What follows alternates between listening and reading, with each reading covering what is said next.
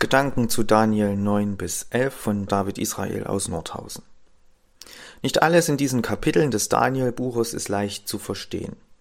Ich möchte mich auf Daniels Gebet in Kapitel 9 konzentrieren. Daniel betet. Nicht irgendetwas, nicht irgendein vorgefertigtes festes Gebet. Er betet mit Inbrunst.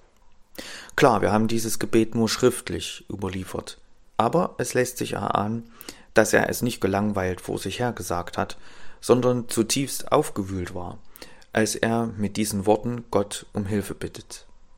Besonders deutlich in Vers 19.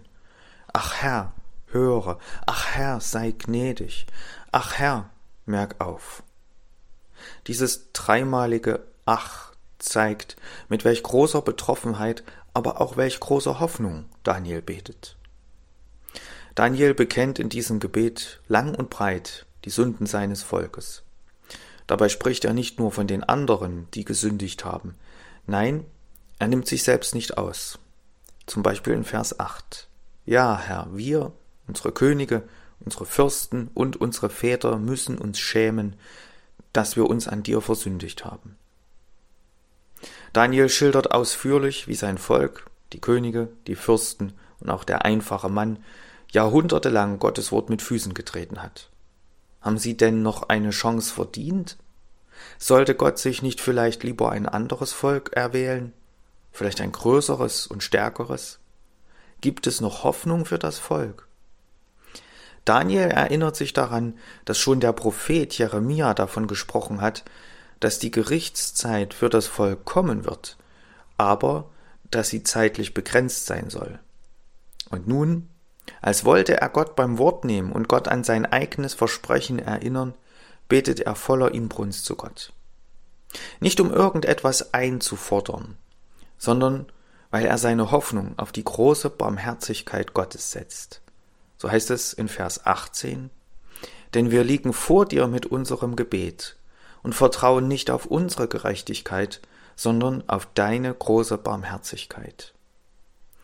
Daniel fängt nicht an, irgendetwas aufzuzählen, womit er Gott beeindrucken oder zumindest gnädig stimmen könnte. Nein, er stützt sich einzig und allein auf die Barmherzigkeit Gottes. Wir vertrauen nicht auf unsere Gerechtigkeit, sondern auf deine große Barmherzigkeit. Daniel ist in so vielen Dingen ein Vorbild, zum Beispiel in Glaubenstreue auch dann, wenn es viel, vielleicht sogar das Leben kosten kann. Das haben wir in den Kapiteln der letzten Tage lesen können. Und hier begegnet uns Daniel als ein absolutes Gebetsvorbild. So wie Daniel sollen wir beten.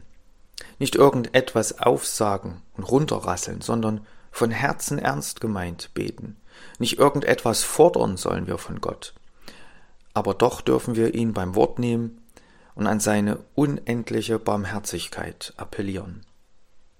Toll finde ich, dass wir hier in Kapitel 9 auch von Gottes Reaktion auf Daniels Gebet lesen.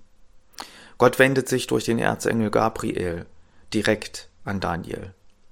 Und zuallererst findet sich eine gewaltige Zusage. Vers 23.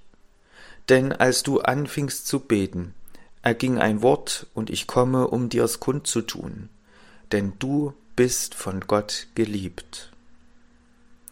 Es folgt dann eine Prophezeiung mit einigen Angaben, die nicht so leicht zu verstehen sind. Aber über all dem steht, du bist von Gott geliebt. Das dürfen wir heute mitnehmen. Wir sollen glauben wie Daniel. Wir dürfen beten wie Daniel. Und über all dem steht, wir sind geliebt wie Daniel. Sind wir das? Können wir uns einfach so mit Daniel vergleichen? Ganz gewiss. Er betont ja vorher selbst in seinem Gebet, da ist nichts, was er vorzuweisen hat, nichts, womit er sich Gottes Liebe besonders verdient hätte, nur das inständige Bitten um Gottes Barmherzigkeit. Daniel weiß sich mit leeren Händen vor Gott und erlebt, dass Gott die leeren Hände füllt. Er kommt mit leeren Händen zu Gott und weiß sich von Gott geliebt. Diese gewaltigen Worte vom Erzengel Gabriel an Daniel, Du bist von Gott geliebt. Diese Worte dürfen auch uns heute durch diesen Tag tragen. bei allen Terminen, von Gott geliebt, bei allen Sorgen, von Gott geliebt, bei allen Fragen und Zweifeln, von Gott geliebt, bei aller Freude und bei allem Leid, von Gott geliebt, in jeder Sekunde dieses Tages von Gott geliebt. Das dürfen wir festhalten und in diesem Wissen gesegnet durch diesen Tag gehen. Amen.